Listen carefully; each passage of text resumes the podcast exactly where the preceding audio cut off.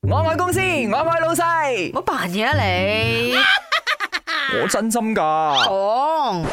講，七點鐘你諗住唔塞，唔好玩啊！所以我都好慶幸咧，嗯我唔係話七點要放工嘅人，即係塞完咗八點，我哋咦嘿嘿執埋啲嘢，八點鬆啲都唔壞，唔使話真係掹住翻屋企咯，係啦，所以有好多人咧就放工嘅時候咧，你就會見到 hea 下咯喺公司附近咧食晚吹下餐、水啊，飲下嗰啲咯。嘢咁樣，差不多啦，真係塞到晒，即係大家翻晒屋企先至啊翻咯。係咯，所以我哋個工作時間咧都唔同大家有少少唔一樣啦 Yes 或者係彈性又高啲啦。所以講真真，即係如果你朝九晚五咧，我唔唔知點解一定要朝九晚五㗎。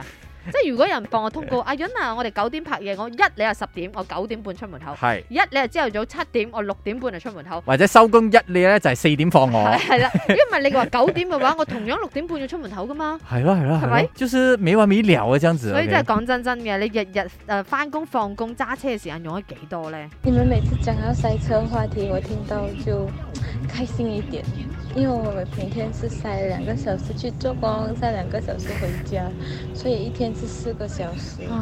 啊，有时候如果是真的是塞起来的话，两个小时半一趟也有试过，但是一时一时啊，我也不会抓。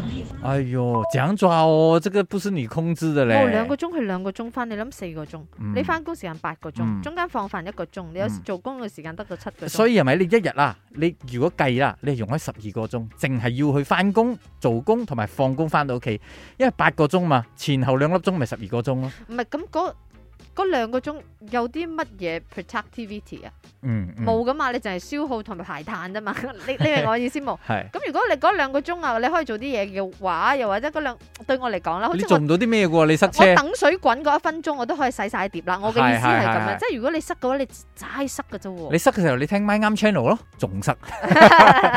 你哋好啊，阿潤阿明，你好，我為咗唔塞車，朝早六點鐘就出門，六點半就返到公司啦。哦，但係放工嘅時候冇辦法之下，我要一粒鐘頭半先返到屋企啊！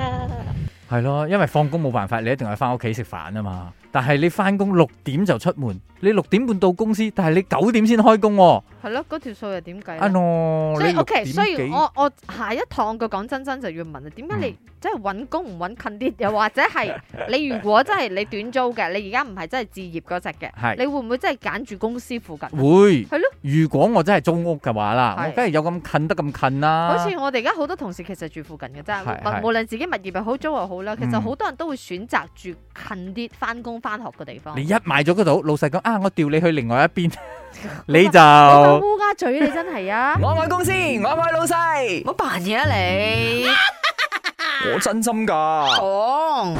講真真。